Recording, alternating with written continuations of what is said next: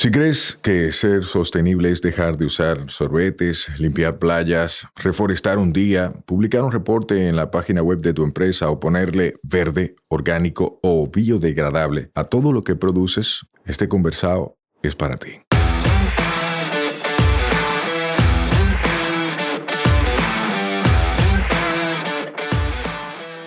Hola, somos Mivisai, los motores detrás de Tinglar y una vaina verde, y hoy vamos a tener un conversado sostenible. En cada conversado sostenible te ayudaremos a romper paradigmas y te compartiremos alternativas y herramientas para que acciones ya, sin excusas.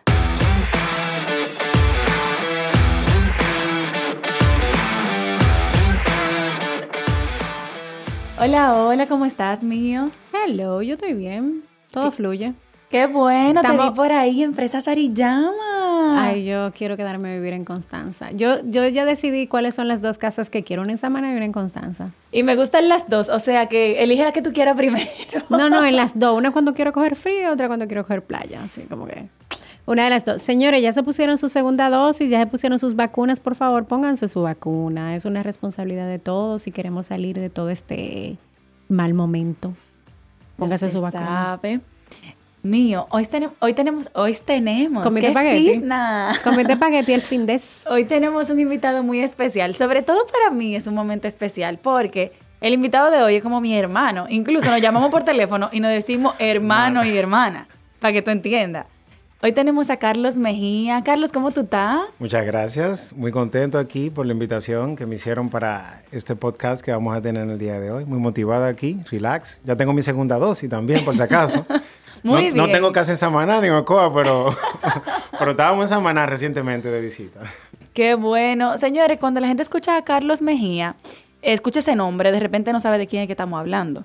Carlos, ¿quién eres tú? La mayoría de la gente te conoce como Carlitos, ¿verdad? Sí, Carlitos. Sí. Carlitos. ¿Quién tú eres? Cuenta un ching. Eh, bueno, yo soy un joven, un joven soñador, en pocas palabras, se puede decir, que, que todas las mañanas siempre amanezco con mi escopeta cargada de sueños y rodeado de personas que siempre me aporten cosas positivas a, todos mis sueños y metas. Eh, una persona que viene de, una familia muy humilde, trabajadora, con muchos valores, que fue lo que me enseñaron mis padres, mis abuelos, que me han enseñado hasta el momento, y todas las personas que se encuentran dentro de mi familia. Yo estudié en un colegio de monjas, eh, me gradué en la Universidad Autónoma de Santo Domingo de ingeniero agrónomo, donde cogí bastante lucha, pero se aprendió, se aprendió mucho. Lo que tú me en la WhatsApp saben de eso, de esa luchita. Doy mucho testimonio sobre eso. Ah, Entonces duramos cinco años allá. Entonces luego empezamos a, a, trabajar lo que es en el medio del modelaje, en la industria. Y también en la industria de la hospitalidad como backtender. Señores, espérense, porque es que ustedes que están escuchando nada más tienen que conocer a Carlos. Yo les estoy haciendo justo en este momento un videito para que ustedes conozcan al modelo con el que estamos hablando, porque esto no es nada más de que Carlos Mejía, es un tipo hermoso. gracias, gracias por la ayuda, gracias, Sueli. Gracias. Entonces te metiste en eso del modelaje, ¿y ahí qué pasó? Bueno, sabes que el modelaje viene siendo como un trampolín que te catapulta a lo que es el medio, donde tú empiezas a conocer, a relacionarte con muchas personas de, del artitaje, como decíamos aquí en República Dominicana. Y a mí siempre desde pequeño, siempre me gustó siempre la televisión, el medio, las revistas, los periódicos. Y me fui incursionando, me fui dando a conocer, fui trabajando con muchas agencias publicitarias de aquí del país, muchos anuncios, comerciales, desfiles de moda. Yo participé en un concurso que organizaba en ese tiempo Alex Macís, Sandro Guzmán, que era Mr. Mundo República Dominicana en el 2003. Yo sabía que de ahí era que yo te conocía. sí, porque es que, tu cara se me... No, no, es que tu cara se me hacía muy familiar porque yo también trabajo en el medio. Entonces yo decía, pero es que yo lo ubico en otra cosa. Es de ahí.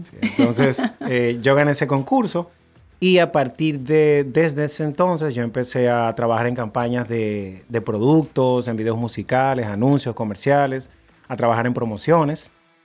Y con el tiempo me di a conocer y luego incursioné en lo que era la industria de la coctelería. Y yo empecé trabajando para muchas agencias publicitarias, eh, reclutando personal. Y luego, empezaron a, luego empecé a participar en competencias de coctelería y asistir a otros embajadores de marca que venían aquí al país.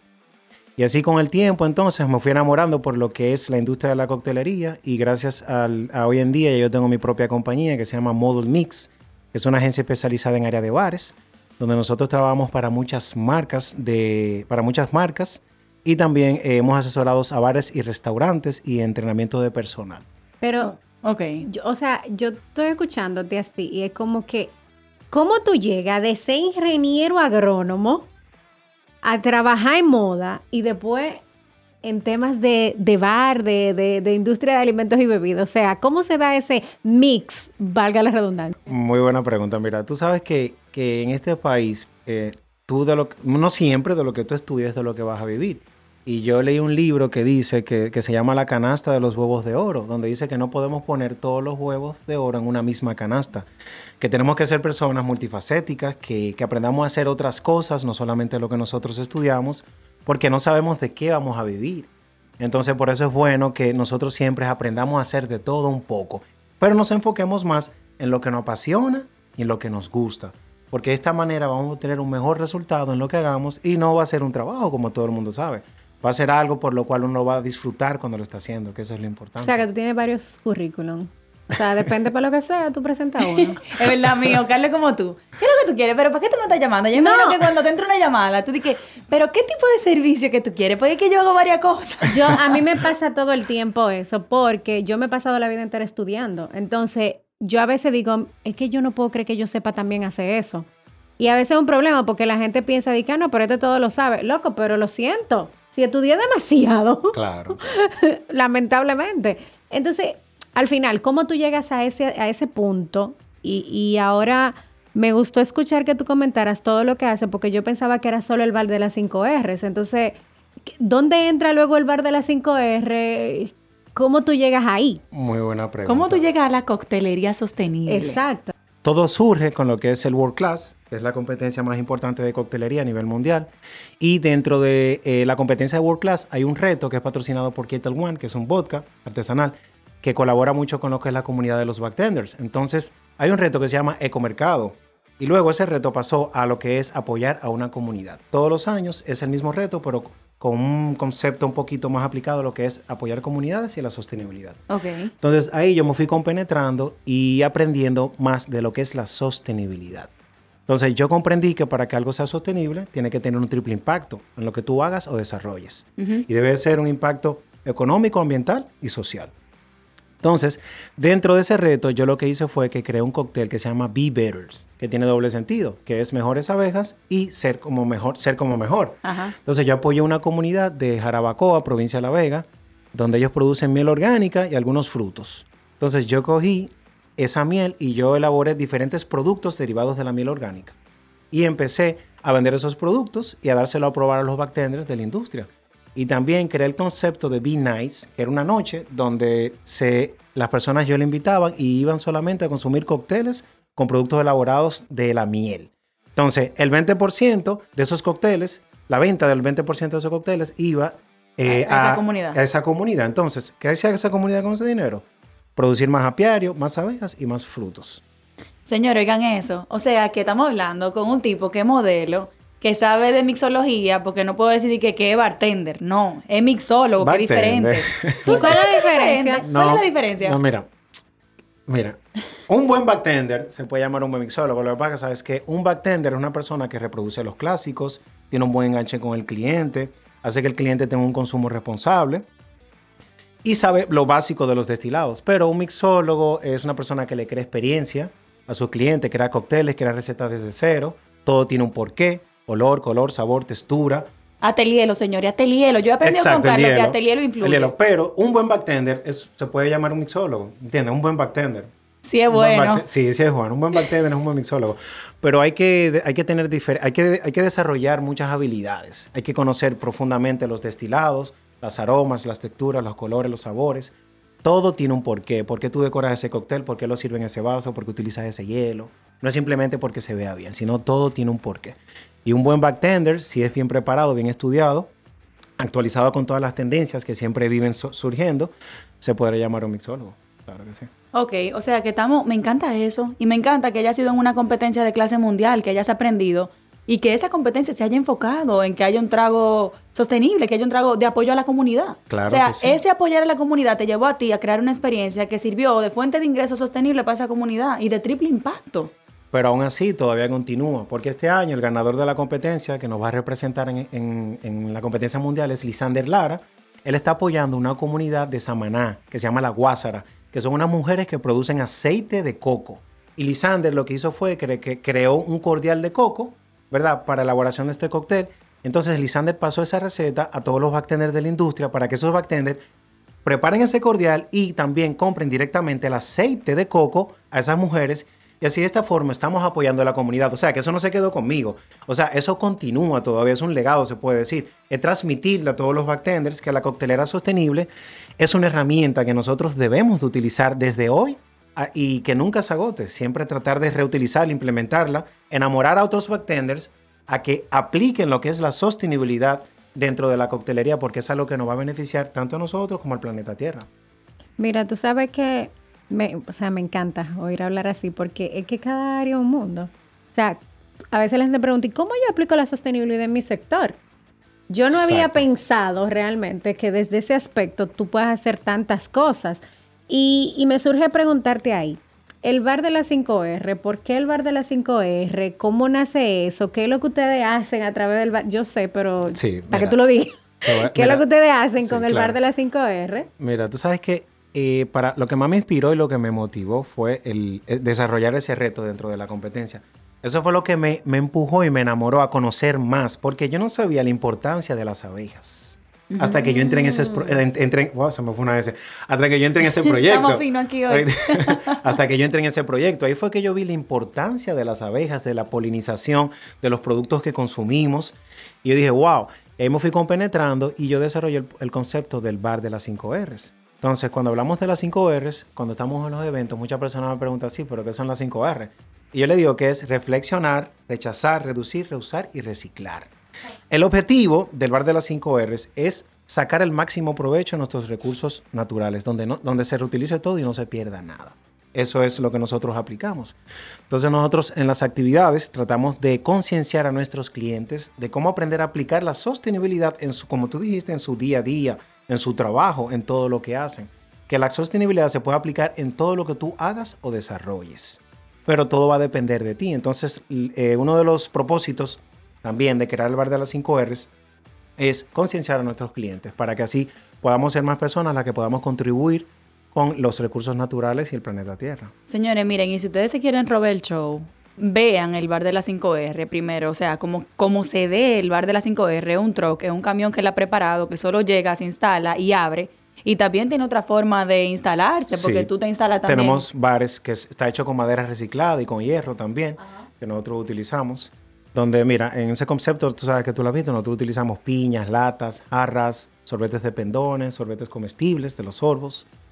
Y la idea es eh, no solamente un buen cóctel, sino que darle una experiencia al cliente y que se dé cuenta de que, que, que se puede lograr. Si uno le pone, tú sabes, si uno le pone un poco de amor y pasión, se puede lograr. Porque mucha gente ve en la lata, ve en la piña, ve en los sorbetes, pero hay mucho trabajo detrás de. La Sí. Mucho trabajo. La piña que tú usas, ¿dónde tú la, dónde tú la Mayormente, mira, esa piña nosotros la compramos en el mercado, el mercado de los Minas. Yo vivo en Santo Domingo Este. Nosotros compramos muchas piñas por cantidades. Y nosotros también eh, lo que hacemos es esa piña la utilizamos para la elaboración y también la cogemos como vaso. Tenemos un aparato que le sacamos el corazón de la piña y lo batimos y la reutilizamos. Pero también a veces tenemos eventos y utilizamos la cáscara, la, la moña de la piña como decoración. Y la cáscara también con eso se hacen fermentados. Entonces todo se puede reutilizar. Eso es lo que más me gusta. En el segundo aniversario de Una Vaina Verde, que fue en el Jardín Botánico, hicimos un corito verde. Y obviamente en mis eventos y en los eventos que yo programo, produzco para otros, yo siempre voy a recomendar el bar de la 5R como la opción de la coctelería dentro del evento. Porque no es lo mismo tener ahí una gente que esté preparando cócteles, que tenga destilados, que tenga mezclas, a que a tener a un equipo que está formado en coctelería sostenible. O sea, usted tiene que escuchar el nivel del equipo, no solo de Carlos, porque Carlos puede que no esté ahí en un momento particular. La formación del equipo es responderte cualquier pregunta. ¿Por qué ese, destila, por qué ese destilado? ¿Por qué tal cosa? ¿Por qué el sorbete se come? ¿Por qué el vaso no es de plástico para yo poder llevármelo? ¿Por qué tengo que volver aquí a traer la, la latica? O sea, esos porqués que tiene el consumidor final, tu equipo entero lo sabe responder. Totalmente, sí, pero o sea, no es fácil porque o sea, yo siempre trato de que nuestros clientes siempre se estén, eh, o sea, nuestros clientes estén satisfechos con nuestro equipo. Por eso mi equipo siempre le inculco y le digo, señores, siempre le doy un entrenamiento previo de lo que se va a hacer, de tendencias que están saliendo, de cosas que tienen que ver con lo que es la sostenibilidad. Porque es muy desagradable que un cliente vaya al bar y te diga, "Ah, ajá, ese cóctel se llama, ¿por qué se llama así? O ¿por qué tiene este ingrediente? Y tú no sepas cómo contestarle, entonces el cliente va a decir, que aparte no sabe lo que está haciendo. Entonces, siempre es bueno que un bartender detrás de la barra, aplique o no aplique la coctelera sostenible, sepa qué destilado está utilizando, por qué utiliza ese vaso, por qué lleva la decoración, qué afinidad hay entre los ingredientes que está utilizando, el conocimiento de elaboración. No es que tú le vas a decir al cliente la historia en el proceso, pero si surge alguna pregunta o alguna duda, tú tengas ese criterio, esa base en que responder esa pregunta. Para que digan, oye, el tipo sabe de esto, el tipo va a. No un sirve trago, como hay muchos, tú que simplemente te preparan un cóctel bonito, te lo sirven, pero tú tienes que tener criterios, tener conocimiento de lo que tú haces. Entonces, eso es una de las cosas que lo que hace también la plataforma de la competencia de World Class, donde nosotros participamos, te enseñan, te forman como un bartender. ¿Entiendes? Que eso es lo que nosotros queremos. ¿Usted sabe lo que más me gusta a mí del bar de las 5R? Como, como tener ese atractivo dentro de mi evento, el show que ellos montan. Ustedes tienen que ver esa gente batiendo ese cóctel y vaina y riéndose. Uno la pasa tan bien. Yo voy a beberme un trago nada más para ver el show. Ya ustedes saben. El ritmo de consumo, obviamente, controlado, porque hay campañas que nos ayudan en eso. Pero me gusta mucho, la verdad. Y me gusta mucho, sobre todo, cuando ustedes apoyan incluso destilados locales que las aromáticas que utilizan son locales, que los frutos son locales, que lo están comprando aquí. O sea, esa vaina me encanta, porque es que la sostenibilidad, como decimos en este podcast, se aplica a todo, señores. Solamente hay que pensar desde el filtro del triple impacto. Y en la coctelería también se puede aplicar. Correcto. Tú sabes que eh, muchas personas preguntan, sí, Carlos, pero en sí, ¿qué es la coctelera sostenible? Muchas, muchas, muchas personas me dicen, y yo le digo, mira, la coctelera sostenible es una relación o un enlace entre la sostenibilidad y la coctelería donde nosotros, los bartenders, tenemos la oportunidad de demostrar que a través de las creaciones de cócteles podemos contribuir con el medio ambiente. Pero no solamente eso, sino concienciar a nuestros clientes de que se puede aplicar en su día a día, como dije anteriormente. Entonces, mucha gente dice, ajá, Carlos, pero ¿cómo tú lo haces? Entonces, ustedes, eh, ustedes saben que, o muchas personas que están dentro de la industria de la hospitalidad saben que hay muchas prácticas convencionales que son excesivas, se utilizan muchos recursos y hay un exceso de residuos. Entonces, con la coctelería sostenible nosotros reducimos esos eh, recursos excesivos y también controlamos los que son los residuos. Entonces, a través de un ejemplo, te voy a poner un ejemplo, mira, a través de la clasificación de la basura, la reutilización de los ingredientes, nosotros contribuimos a lo que es a reducir los desechos, tanto sólidos como inorgánicos. Entonces, también creando huertos orgánicos, Contribuimos a lo que es la reproducción del CO2, a crear mejores experiencias verdes a nuestros clientes, a tener un mejor enganche con nuestro cliente, contarles historia de cómo hicimos ese producto, cómo lo creamos. Eh, hay muchas formas de hacerlo, sustituyendo los, los sorbetes eh, de plástico por sorbetes de pendones o sorbetes comestibles, pero sobre todo haciendo conciencia en nuestros, eh, tanto en nuestros suplidores como en nuestros clientes para que puedan seguir contagiándose de eso que nosotros estamos haciendo para que ellos lo, implementen o lo apliquen. Buenísimo. Eh, es, es interesante escuchar esto, sobre todo porque tú tocaste un aspecto súper importante. O sea, la industria turística es la que nos hace quizás más felices porque todo el mundo necesita relajarse, pero es además la industria que más contamina en el ejercicio de sus actividades. Y qué bueno saber que hay iniciativas en el país que están pensando en que sí, podemos seguir haciendo esto, pero ¿cómo lo hacemos mejor? ¿Cómo mejoramos? ¿Cómo dejamos una huella? Me gusta bastante lo que has mencionado de trabajar con esas comunidades que produzcan eso. por eso te hice la pregunta de la piña ahorita. O sea, una pregunta así, sin decírtela, pero tú sabes, y respondiste rápido y bien. Y, me surge la pregunta, porque tú mencionabas que hacen huerto y no. ¿Qué hacen ustedes con todo el residuo que se genera de las frutas cuando están en un, cuando tienen un montaje de un bar? Bueno, mira, en este caso, eh, muchas veces las reutilizamos. Te voy a ser muy sincero, otras veces tenemos exceso de productos y a veces me pongo a pensar, Carlos, ¿qué podemos hacer con ese exceso de productos para no botarlos? Y por falta de, de, de equipos que podamos, donde podamos almacenar o reutilizar, vamos a suponer, nosotros compramos hace, hace, hace un mes teníamos muchas activaciones. Nosotros estábamos yendo al mercado a comprar semanal un saco de piña, un saco de limón, un saco de naranja y un saco de chinola. Y todos esos residuos, como la mitad lo estábamos botando, pero la otra mitad la estábamos reutilizando. Porque con esas cácaras de tanto de naranja como de limón, yo puedo hacer un caldo de cítricos. Yo utilizo ácido cítrico, lo pongo con agua, lo mezclo con esos cítricos de limón y de naranja y yo hago un caldo de cítrico que me puede reforzar una mezcla. Con la cáscara de la piña y la moña lo utilizo para decorar y para hacer un fermentado. Y eso lo puedo utilizar como ingrediente, generando alcohol natural también. Pero si no tengo demanda, y tengo, mucha, tengo muchas frutas, a veces también las frutas se dañan. Pero ¿qué hacemos? Las deshidratamos. Antes que se dañen, utilizamos la deshidratadora, secamos las piñas, secamos los limones y las naranjas y tiene un tiempo de vida útil más largo y las reutilizamos también. O sea, que ustedes, en el caso de ustedes, ustedes ni siquiera están compostando los residuos orgánicos, por mencionarte una técnica, por un tema de espacio y de logística, pero intentan resolver con lo- la mayor cantidad que se pueda. Eso es bueno, señores, y me encanta que lo hayas transparentado así, porque hay veces que se quiere vender la sostenibilidad como algo perfecto. Y todo el mundo que esté escuchando aquí debe saber que eso no es así. A veces que uno no puede hacer una práctica, a veces que uno puede hacer A, pero no puede hacer B. Y uno tiene que ser consciente de que eso es un proceso. Lo importante es saber que estamos dando pasos y que esos pasos van en la dirección correcta. Más para adelante, si de repente ustedes pueden tener una compostera o llevar esos residuos a proyectos como Tierra Urbana, eso es otra cosa, pero es un próximo paso. Mientras tanto, están resolviendo. Ese, ese, de verdad que sí, totalmente de acuerdo con lo que tú dices. Por eso también tú sabes que a ti yo te veo como una hermana, pero también yo te veo como una aliada. Que yo sé que tú haces todo ese tipo de, de compost y siempre te vivo preguntando, investigando. Porque le voy a decir a los señores, uno no lo sabe todo. Y cuando uno no sabe algo, uno tiene que buscar a la gente que sabe del área, instruirse y aprender de esa persona. Porque de esa manera tú lo que vas a hacer es crecer más positivamente. Entonces yo hago eso, yo siempre busco aliados, personas que sepan igual o más que yo del área y siempre aprendo de esas personas, lo implemento y eso me ayuda a aprender más y a crecer como talento también y como persona. Carlos, ¿y qué otros bebés tú tienes? Así como para que la gente no se quede nada más con el bar de las 5R, sino cuentan un chin de qué es lo que tú haces en otras áreas y qué tipo de servicio tú ofreces para que te conozcan. Ok, mira, nosotros tenemos otro proyecto que se llama eh, Son los sorbetes comestibles, que es Sorbos RD. Es un producto que estamos trayendo desde España.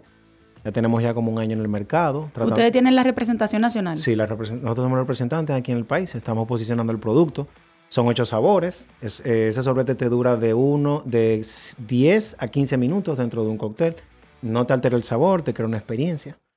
Tenemos lo que es el concepto de las 5R, como hablamos, y tenemos un nuevo proyecto que es el eh, hielo de calidad, que es Ice Clears. Aún no tenemos nombre para el producto, pero lo vamos a empezar a comercializar a través de Model Mix que es hielo totalmente de calidad, es un hielo Clears que se utiliza para coctelería, es un hielo totalmente transparente, que no aporta sabor al cóctel y no, ti- no contiene sólidos tampoco.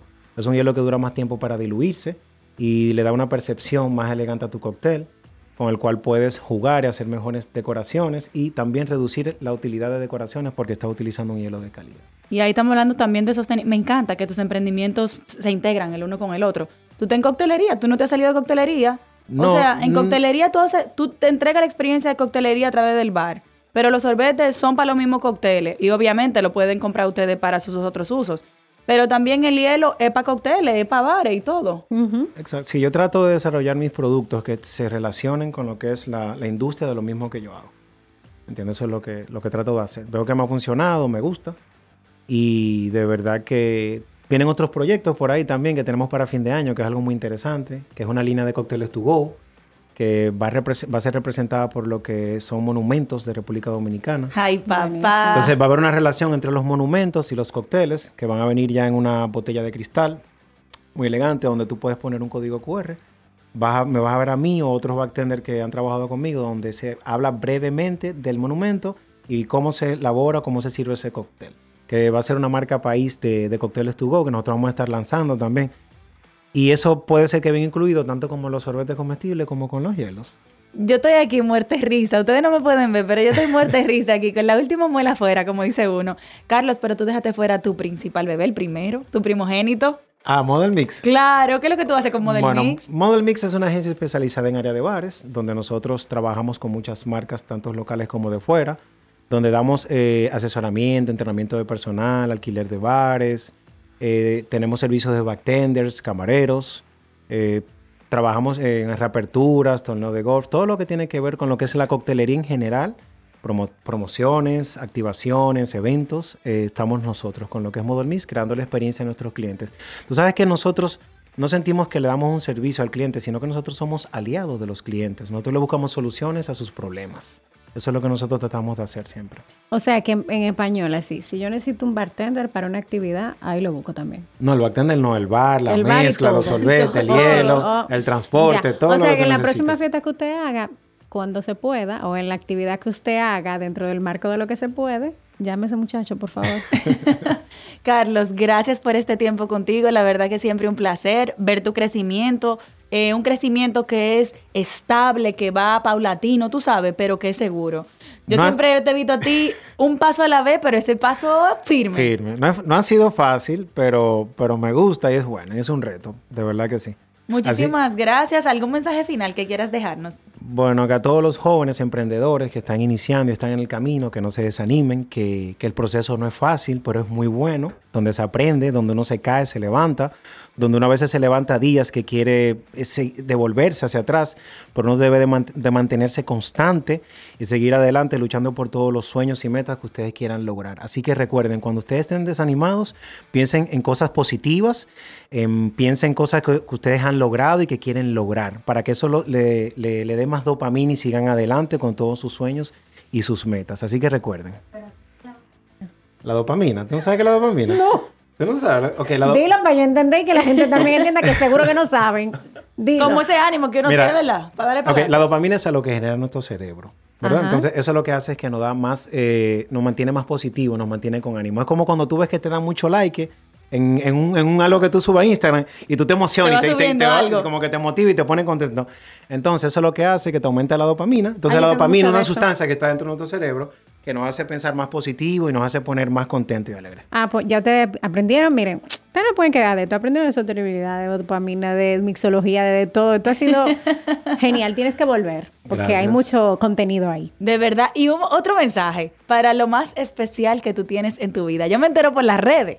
¿Qué es lo más especial que tú tienes en tu vida? ¿O quién? Bueno, esa es mi hija Zoe, mi pollita. Dios, primero ante todo, mi familia y mi hija Zoe, que es, eh, es la que me motiva que todos los días yo me levante de esa cama a seguir adelante, luchando por todos mis sueños y metas y por ella misma también. De verdad que eh, yo siempre me preguntaba que qué significaba, que, o sea, que qué era lo más grande en la vida aparte de Dios y es tener un hijo, porque de verdad eso es lo que todos los días tú te preguntas y tú dices, "Eh, ella es mi hija, o sea, cuando nació y eso es mío. O sea, y algo como que wow, como que algo que tú nunca... algo- es un sentimiento, es un amor eterno que nunca se va a acabar, es algo por lo cual siempre yo quiero estar luchando. Zoe, tu papá es un duro, oíste. En algún momento de la vida tú seguro vas a escuchar esto. Tu papá es un duro, un luchador y un muy buen profesional. Así que si a ti te interesa la coctelería sostenible o este tipo de servicios que incluyen cócteles y este tipo de experiencias, busca a Carlos Mejía. ¿Cuál es tu redes sociales y dónde te pueden contactar? Ok, eh, Carlitos Farman. Eh, actualmente vamos a estar sacando un landing page donde lo vamos a estar invitando y mis números son 809-483-1521 y 809-815-0180. Ya ustedes saben, señores, Carlos, gracias. A ustedes por la invitación, de verdad que pasé un rato muy agradable. Nos vemos después, señores. Bye bye.